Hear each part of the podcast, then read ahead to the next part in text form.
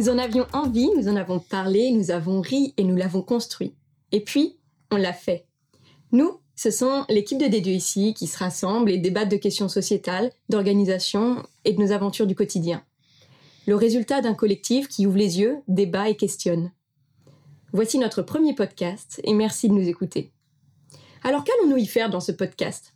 Nous allons ensemble questionner, digresser, insuffler, inspirer, oser, imaginer, exploser, créer et ouvrir l'espace de réflexion aux organisations du futur dont nous avons aujourd'hui cruellement besoin. Christine, tu es avec nous aujourd'hui. Bonjour. Bonjour. Merci d'être avec nous. Avant de se présenter et de faire plus de connaissances, j'ai une première question pour toi. Oui. Alors nous allons parler d'organisation, tu en es passionné et nous sommes tombés sur une étymologie intéressante. Cela viendrait du latin et du grec, euh, cela désignait un instrument de musique, euh, la voix, un organe du corps, et puis cela signifie aussi disposer de manière à rendre apte à la vie. Quand tu entends ça, cela te fait quoi, Christine?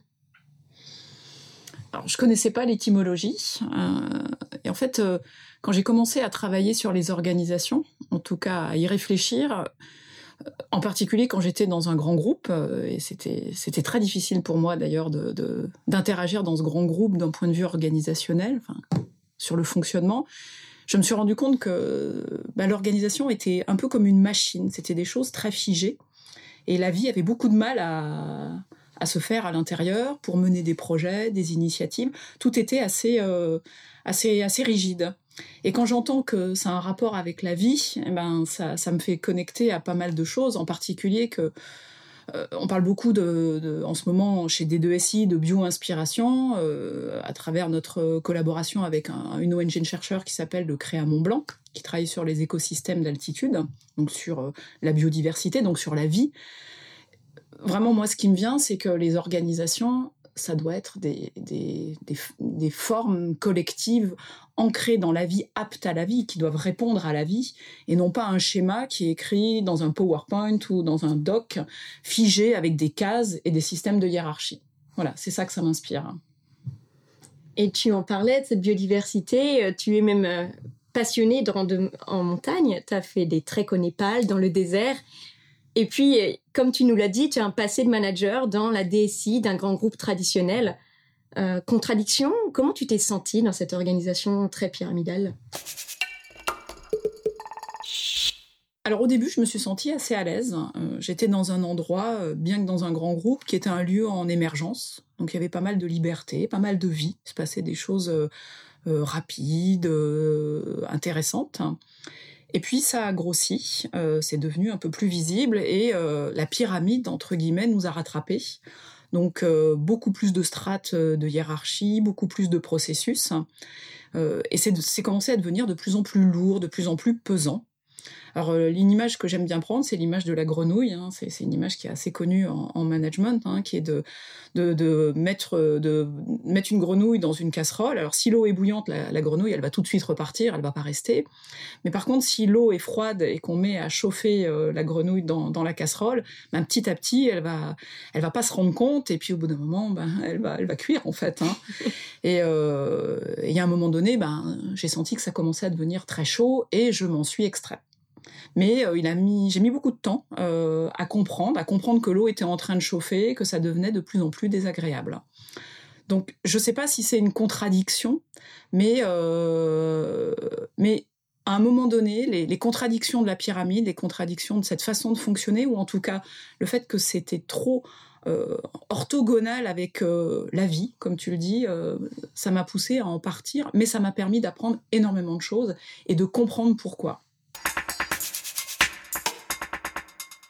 Ces organisations sont avant tout régies par euh, une volonté d'efficience, un contrôle euh, assez, assez important. Euh, il y a finalement un, ou une chef qui donne un cap et puis des, des troupes pour suivre ce cap. Est-ce que tu trouves que c'est effectivement efficace? Est-ce que tu trouves qu'il n'y aurait pas des dysfonctionnements? Comment cela résonne en toi quand je te dis ça?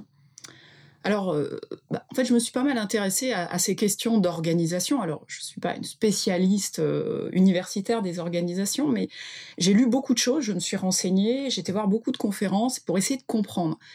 Et euh, ce, qui, ce qui en sort, enfin, si je résume de façon assez courte, la pyramide telle qu'elle est conçue aujourd'hui, elle répond à un objectif industriel. Donc elle présuppose que les tâches sont tout le temps les mêmes et qu'on va les répéter et euh, euh, que un projet c'est la somme de petites tâches qui ont été découpées a priori de façon rationnelle et qui s'enchaînent logiquement. Ça peut-être que ça a marché dans les années 50, 60 où les choses étaient très répétitives. Entre parenthèses, euh, la part de l'humain là est nulle. Hein. Finalement, travailler dans ce genre d'organisation est assez, même dans les années 50, devait certainement être très asséchant, mais on n'en parlait pas à cette époque-là. Mais aujourd'hui, on est dans un monde, et ça, euh, il suffit de le regarder, même pas besoin de regarder la télé, euh, qui va extrêmement vite, qui est très chaotique. Ça, des choses changent brutalement du jour au lendemain. Donc, quand on travaille dans une organisation, on a besoin de faire face à, cette vie et d'être capable de façon fluide, hein, j'aime bien parler de fluidité, être capable de s'organiser, de se réorganiser, d'arrêter, de redémarrer des choses, de les faire différemment, parfois dans la même journée. Une pyramide, est à l'opposé de ça, c'est figé, on doit passer par des chefs, on doit aller faire valider des décisions, c'est antinomique avec cette vie. Et si je réponds plus précisément à ta question sur l'efficacité, je pense que la pyramide est tout sauf efficace aujourd'hui. Au contraire, c'est un boulet pratiquement euh, pour arriver à, faire des projets. Euh, la vie, enfin je ne sais pas si on peut dire que la vie est efficace, mais enfin elle existe quand même depuis 3,8 milliards d'années. Jusque-là, elle s'en est sortie et ces mécanismes, ce ne sont pas les mécanismes de la pyramide. Dans la préparation, tu m'as parlé d'un processus qui avait 72 tâches. Oui. Alors, euh, donc moi, je travaillais dans une DSI. Euh, donc, une des bases de la DSI, c'est d'avoir des ordinateurs sur lesquels faire tourner les applications. Et euh, je comprenais pas pourquoi il était aussi long d'avoir des serveurs. Donc ça s'exprimait en mois, euh, pas en jours. Et je suis allée voir les personnes qui s'occupaient de ça qui m'ont expliqué qu'il y avait un énorme fichier Excel avec 72 étapes pour arriver à avoir un serveur le commander, le mettre dans un data center, mettre l'électricité, le réseau, et ainsi de suite. Et euh, donc bon, passer la, surprise de ce nombre de tâches pour finalement juste brancher un ordinateur, en analysant un petit peu ce fichier, je me suis rendu compte que c'était plein d'équipes différentes qui devaient intervenir pour euh, mettre ce serveur en bonne marche sur lequel des informaticiens pourraient installer euh, leur logiciel. Et il y a quelque chose qui m'a complètement frappé, c'est qu'en fait, tout était théorique, c'est-à-dire que tout avait été organisé de façon que telle équipe ne fait que cette tâche, telle autre équipe une autre tâche, et toute personne qui doit installer un serveur doit coordonner, en fait, quelque part, l'ensemble de ces personnes pour son propre.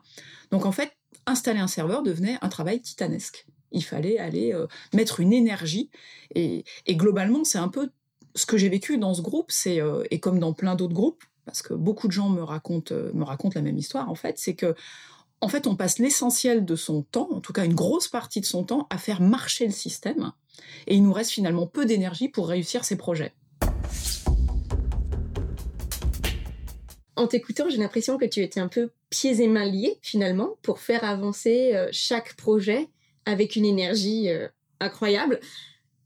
Mais c'est comme si euh, le système que tu décris est structurellement fait pour, bah pour broyer finalement, que les, les, processus auraient plus de valeur que les interactions entre les individus. Euh, Alors, je, vais te raconter une petite anecdote qui m'est arrivée euh, avec un mes managers, qui au demeurant était quelqu'un de très sympathique. Hein. Euh, on travaillait sur une énième organisation, parce qu'en fait, dans ce genre de structure, on passe son temps à réorganiser, donc on, on réfléchit à des nouvelles organisations. Et il m'a dit, je voudrais que tu réfléchisses à une organisation, alors désolé de l'anglicisme, process-based. Ça voulait dire quoi? Ça voulait dire euh, qui ne dépend pas des personnes, mais uniquement des process. Comme si on voulait évacuer l'humain, comme ça on aurait pu changer euh, une personne par une autre. Et il fallait se, se sortir de toutes les particularités, toutes les compétences, toute la richesse finalement qu'une personne pouvait amener.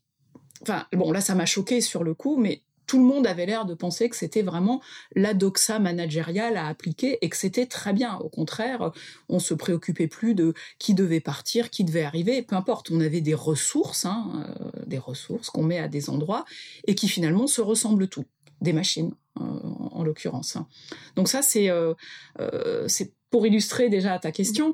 Et la question de l'efficacité, si j'y reviens dessus, bien sûr que tout le monde voulait être efficace. Enfin, il n'y avait pas, je pense, intention de nuire. Hein. Il n'y a pas intention de nuire. Je, pense que c'est comme s'il y avait un dogme.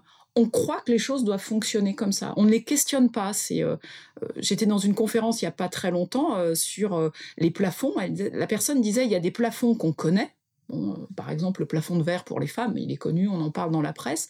Mais il y a aussi tous les plafonds qu'on ignore parce qu'on ne sait même pas que c'est un plafond. Et ben, je pense que moi, c'est ce que j'ai vécu. En fait, personne ne se posait la question de savoir si toutes ces règles de fonctionnement, elles avaient du sens. Elles étaient pratiquement une loi fondamentale et il fallait faire avec. Et oui, d'un point de vue très concret, quotidien, c'était harassant euh, et c'était très dur à porter ça. Et ça l'est devenu encore plus quand je m'en suis rendu compte. Parce que je me sentais prise un peu dans, dans un système dont j'arrivais pas à m'échapper en fait. Et justement, finalement, tu es quand même partie. Tu as eu cette force que peu de personnes s'autorisent à avoir. Euh, comment tu en es arrivé à re-questionner ce modèle qui n'est jamais questionné, comme tu le dis? Est-ce que euh, tu as eu des rencontres euh, lors de tes treks au Népal qui ont déclenché, enfin, qui, qui ont provoqué un déclic? Comment cela s'est passé? Alors ça s'est passé de façon très progressive. Alors je tiens quand même à dire qu'il y a des gens qui partent, euh, je pense, de plus en plus. En tout cas, euh, euh, moi quand je l'ai fait, c'est vrai que c'était un peu atypique. C'était un peu plus tôt. c'était donc j'ai commencé en mon premier trek justement dans le désert pour réfléchir un peu à ça. C'était en 2012. mais j'avais quand même des états d'âme depuis 2011, 2012. Voilà, c'est ce moment-là où j'ai commencé à me poser plein de questions. Euh, et un peu, c'est un peu, je reprends un peu l'image de la grenouille, ça commençait à chauffer de plus en plus. et, euh, je m'épuisais. Euh, voilà, chaque fois que je, rentrais ou j'allais au bureau, je, m'épuisais, c'était fatigant. et si je devais c'est un instinct de survie qui m'a fait partir. Hein. C'était soit je faisais un burn-out, soit je sortais. Donc à un moment donné, je suis sortie. et, et peut-être que aussi, ce qui m'a profondément perturbée, c'est que je ne pouvais pas en parler dans l'organisation. Tout le monde me regardait en disant oui, mais tu vas finir par t'adapter, prends des vacances, ça va aller mieux, c'est que passager. Et moi, comme tu l'as dit, je me rendais compte que c'était structurel au contraire. Et j'avais accès à des managers d'assez haut niveau, enfin, de même dans ce grand groupe. Ils savaient, mais ils ne voulaient pas finalement mettre en œuvre des choses nouvelles parce que ça demandait un changement de mentalité tellement important que finalement tout le monde faisait avec. Et moi, il y a un moment donné, je me suis rendu compte que c'était presque une question de, santé, quoi, de, partir. Et c'est ce qui m'a poussé à partir. Alors, je suis pas partie euh, brutalement quand même. J'ai pris une année sabbatique. Euh, parce que quand on est dans ces systèmes-là, c'est pas évident de claquer la porte aussi facilement. Je me suis donné un an pour me dire est-ce que c'est bien ça que je veux faire? Et à la fin des un an, euh, oui, c'est bien ça que c'est bien cette décision que j'ai prise. Et je le regrette absolument pas. Super, aujourd'hui on te voit avec un, grand sourire. Euh, tu travailles maintenant finalement dans le conseil quelque part. Euh, comment expliques-tu ton, changement de poste? Et puis aussi, quel est selon toi le rôle des cabinets traditionnels de conseil dans ce que les organisations sont aujourd'hui? Alors, je, vais répondre à la, première question. Euh, le monde de l'entreprise, c'est un monde qui m'intéresse, hein, euh, ça, me, passionne. Euh, aujourd'hui, il y a plein de choses qui sont en train de se passer, des crises majeures écologiques, sociales, humaines. Tout le monde a un rôle à jouer. Et bon, bah, l'économie est quand même quelque chose de très important dans nos sociétés et les entreprises sont les acteurs majeurs de, de cette économie. Donc euh, j'ai voulu rester dans l'entreprise parce que je pense que c'est un endroit où on peut amener beaucoup de transformation. Même si le chemin est long, mais je, pense que c'est un endroit qui a du pouvoir, il y a de la puissance, il y a de l'argent, donc euh, c'est un endroit où il est intéressant d'être. Euh, ça, c'est la première chose. Donc, j'ai pas voulu quitter le monde de l'entreprise, mais j'ai cherché des structures, une structure qui puisse faire vivre tout ce dont on vient de parler c'est-à-dire questionner les organisations, questionner les formes de travail. Donc il, m'a fallu trouver un endroit où ça était possible. Et euh, en rencontrant ben, des deux SI, très rapidement, j'ai senti que c'était possible, que j'avais l'espace pour euh, ce genre de, de, réflexion, de discussion, d'innovation, parce qu'il y a quand même un enjeu d'explorer. Personne n'a la réponse toute faite. Aujourd'hui, euh, il y a énormément de voix, mais personne ne sait exactement ce qu'il faut faire. Et, et il y a fort à parier qu'il n'y a pas une façon de faire, il y en a certainement plusieurs, comme la nature, hein, qui, qui, va essayer plusieurs choses différentes. Donc, Bon, ça, ça c'est un peu ma réponse à ta première question. Après, la deuxième, dans le rôle des cabinets de conseil, je pense qu'il est très important dans le monde de l'entreprise, parce que finalement, les cabinets de conseil sont un petit peu les, les structures qui, euh, qui diffusent les théories, qui diffusent les façons de faire, les, les manières à la mode de penser certaines choses. Donc, en fait, ils sont à la fois euh, le problème et la solution. Euh, si on reprend un peu la question des pyramides euh, et process-based organisation, c'est quand même beaucoup les cabinets de conseil, euh, les grands cabinets de conseil qui ont diffusé cette même, ces mêmes dogmes un peu partout. C'est pour ça que d'un grand groupe à un autre, on est surpris des similarités. Les gens s'organisent quasiment de la même façon, ont les mêmes mots, le même vocabulaire, la même façon d'être. Donc moi, je pense qu'il y a un énorme sujet à réorganiser le conseil et à l'imaginer différemment. Et du coup, aujourd'hui, on te retrouve avec un, regain d'énergie, une niaque incroyable. Euh, certains te trouvent même complètement, euh, complètement barré. Mais alors, euh, quel est le secret? Quelle est, quelle est ta source d'énergie Qu'est-ce qui te fait te lever tous les matins? Bon, il y en a plusieurs, bien sûr, hein, mais si je vais, je pense que ta, ta question, c'est dans la sphère professionnelle ou peut déborder sur la sphère personnelle. Bah, déjà, premièrement, euh, alors je vais parler un peu d'énergie. Je sais que ça se parle pas, on n'en parle pas forcément trop dans l'organisation euh, traditionnelle, mais en fait, on est quand même des êtres vivants avec de l'énergie et des besoins d'énergie. Quand je, quand j'arrive chez des 2 SI, euh, je pense qu'on a réussi à construire quelque chose qui est un collectif mais vraiment au sens euh, collectif soutenant. C'est-à-dire que je sais que quand je passe la porte euh, de chez moi, quand je, sors et que je vais chez des 2 SI, je vais être dans un collectif où il y a de l'énergie, où je vais me ressourcer en fait. Et là, ça, j'ai eu cette expérience ici, et ça, ça m'a fait me questionner. Je pense que un des rôles du collectif, c'est de soutenir les individus dans leur déploiement, dans leur développement. Euh, et, et je dirais que c'est un processus qui ne se finit jamais encore une fois, comme la vie, c'est comme un cocon, un, creuset dans lequel euh, on trouve de l'énergie à travers nos interactions avec les autres, à travers nos projets, et qui soutient. Et, ça, c'est vraiment une grosse, grosse source d'énergie pour moi d'être dans le collectif. En tout cas, moi, je ne me pense pas toute seule dans un coin. J'ai besoin de ce collectif qui va me renvoyer à, à ce que je fais bien, à ce que je fais pas bien, et qui va me permettre de me développer.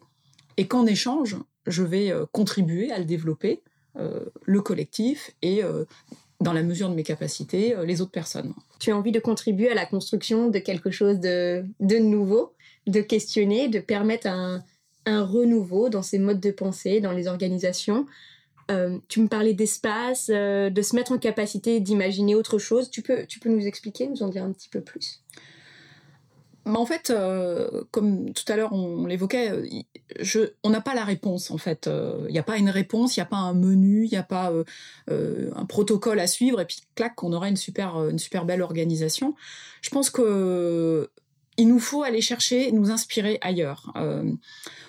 Euh, je parlais de Créa Mont Blanc tout à l'heure, qui est une ONG de chercheurs. Mon expérience me montre que c'est intéressant d'aller se nourrir dans des endroits complètement différents auxquels on n'est pas habitué dans le monde de l'entreprise, que ça soit le monde de l'art, avec des artistes, euh, peintres, du théâtre, euh, de la danse, pour aller se mettre dans un autre état, pour ouvrir notre esprit, pour arriver à, penser les choses autrement, avec un autre regard, et faire émerger des solutions nouvelles il faut pouvoir les expérimenter. Donc euh, moi je crois beaucoup, alors on a beaucoup parlé à une époque de Learning Expedition, enfin je crois qu'on continue à en faire, mais des expériences plus immersives, où justement on interagit, on travaille avec des artistes, on travaille avec des gens différents, qui vont nous, faire des déplacements intérieurs et qui font qu'on va, on va produire d'autres pensées, d'autres façons. Et, euh, par exemple, là, je, avec ces chercheurs euh, en biodiversité, on essaie de faire le parallèle entre euh, une organisation qui serait vivante et euh, la nature. ça serait quoi, par exemple? La cellule, on pourrait imaginer que c'est une équipe. Une cellule, elle prend soin d'elle et elle est en interaction permanente avec les autres cellules et elle échange en permanence de l'information. Mais il n'y a pas une cellule qui dit à une autre ce qu'elle doit faire. Par contre, il y a un ADN commun.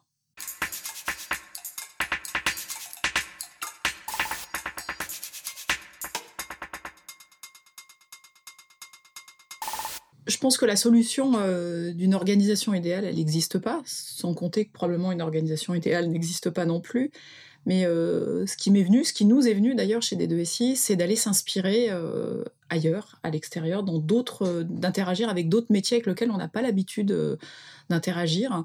Donc on a commencé à, travailler avec des artistes, hein, artistes peintres, romanciers, du théâtre, danseurs, pour euh, penser différemment, pour concevoir le monde différemment, pour euh, faire un peu un pas de côté, un déplacement qui nous permet de voir les choses sous un autre angle. Parce qu'en fait, on ne se rend pas compte, mais on a des modes de pensée assez automatiques. Euh, et on répète en fait les mêmes schémas.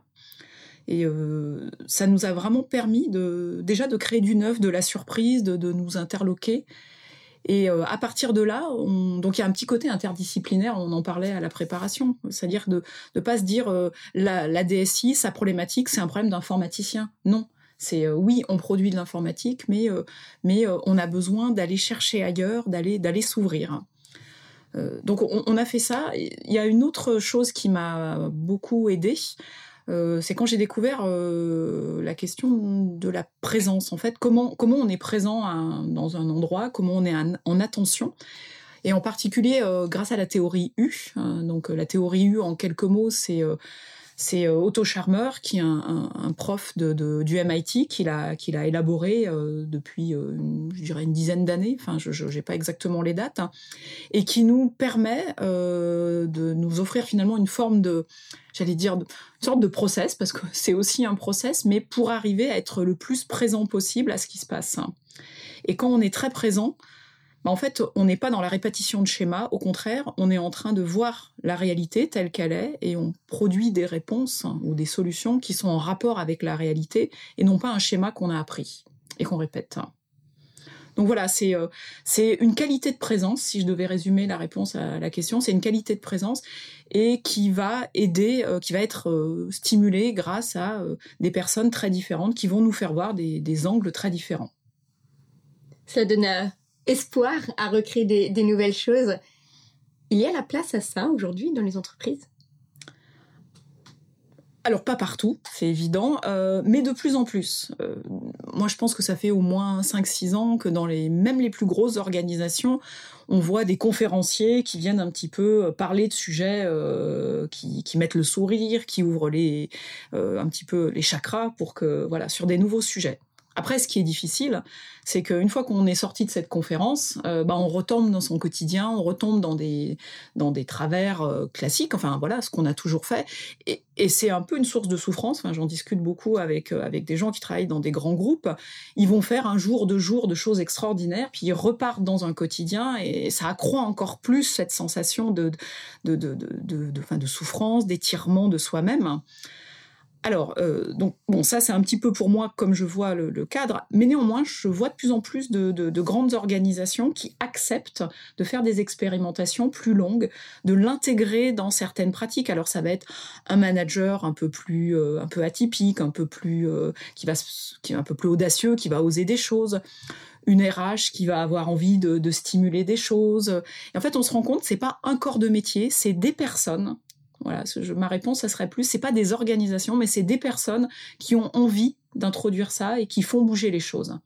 C'est un petit peu euh, ces personnes de la transfo qu'on va retrouver un peu partout. Elles sont pas forcément en posture de pouvoir. Il y en a qui ont du pouvoir, d'autres qui en ont pas. Mais c'est comme si on était en train un peu de tisser une toile et de relier ces personnes-là et de leur faire vivre autre chose. J'ai l'impression que tu redonnes de la place euh, aux individus, à la diversité de pensée aussi, à la diversité des modèles qui existent pourtant dans notre société.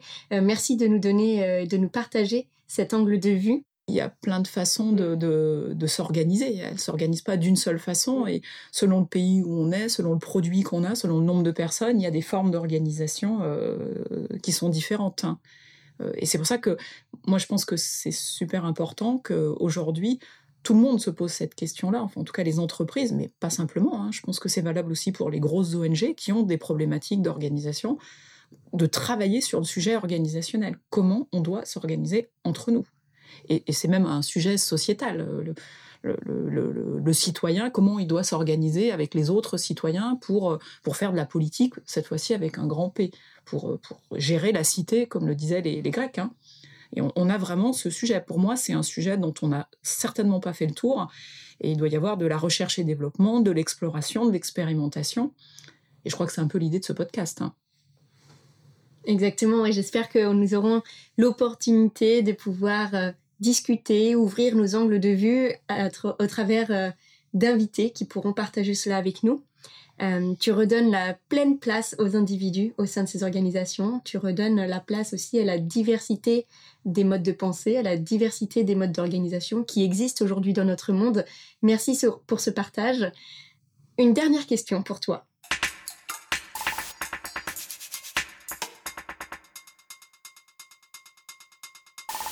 Quelle serait la différence entre une bonne et une mauvaise organisation? Euh, je pense la bonne organisation, euh, c'est l'organisation qui à la fois laisse la place à chacun et le développe. Je pense que euh, une organisation, elle doit développer chacun de ses membres. Enfin, en tout cas, moi, c'est ma vision à moi. Hein, ça n'engage que moi. Elle doit quelque part nous aider à atteindre notre plus haut potentiel. Donc, elle doit avoir quelque chose de, nourrissant qui nous, qui nous permet de nous développer. Mais elle doit aussi avoir, euh, je sais pas, un ADN collectif, quelque chose qui, qui lie les gens entre eux. Euh, euh, donc, un espèce de, je veux pas dire but collectif, but commun, mais je dirais euh, voilà un ADN, une vision commune qui fait qu'on est ensemble et qu'on partage un, ensemble de valeurs, de façons de faire, et peut-être quelque chose qui nous tient à cœur, qui fait qu'on a envie de résoudre cette problématique. Euh, donc pas quelque chose de l'ordre faire plus 15% ou pas ce genre de choses, non, un problème vraiment quelque chose qui nous tient au trip, qu'on a envie de résoudre et qui nous et donc qui nous inspire en fait, qui fait que tous nos actes et toutes nos décisions finalement sont prises à travers ce prisme-là. Et, et, pour moi, ça, c'est beaucoup la métaphore du vivant, en fait. La bonne organisation, c'est quelque chose de vivant dans lequel je me sens bien, dans lequel je me développe et dans lequel j'évolue. Et la mauvaise organisation, ben, euh, je pense qu'on en a parlé un petit peu tout à l'heure, sans vouloir non plus trop faire de jugement de valeur, mais c'est celle qui casse la vie, qui me fige et euh, qui m'empêche d'avancer, euh, qui, qui, me, qui me sclérose en fait quelque part. En tout cas, voilà, c'est la réponse que j'ai envie de te donner. C'est donc bien l'organisation qui dispose de manière à rendre apte à la vie. C'est beau et c'est plein d'espoir. Merci beaucoup d'être venu avec nous. Merci aux auditeurs, aux auditrices de nous écouter et à très bientôt. Merci beaucoup Caroline.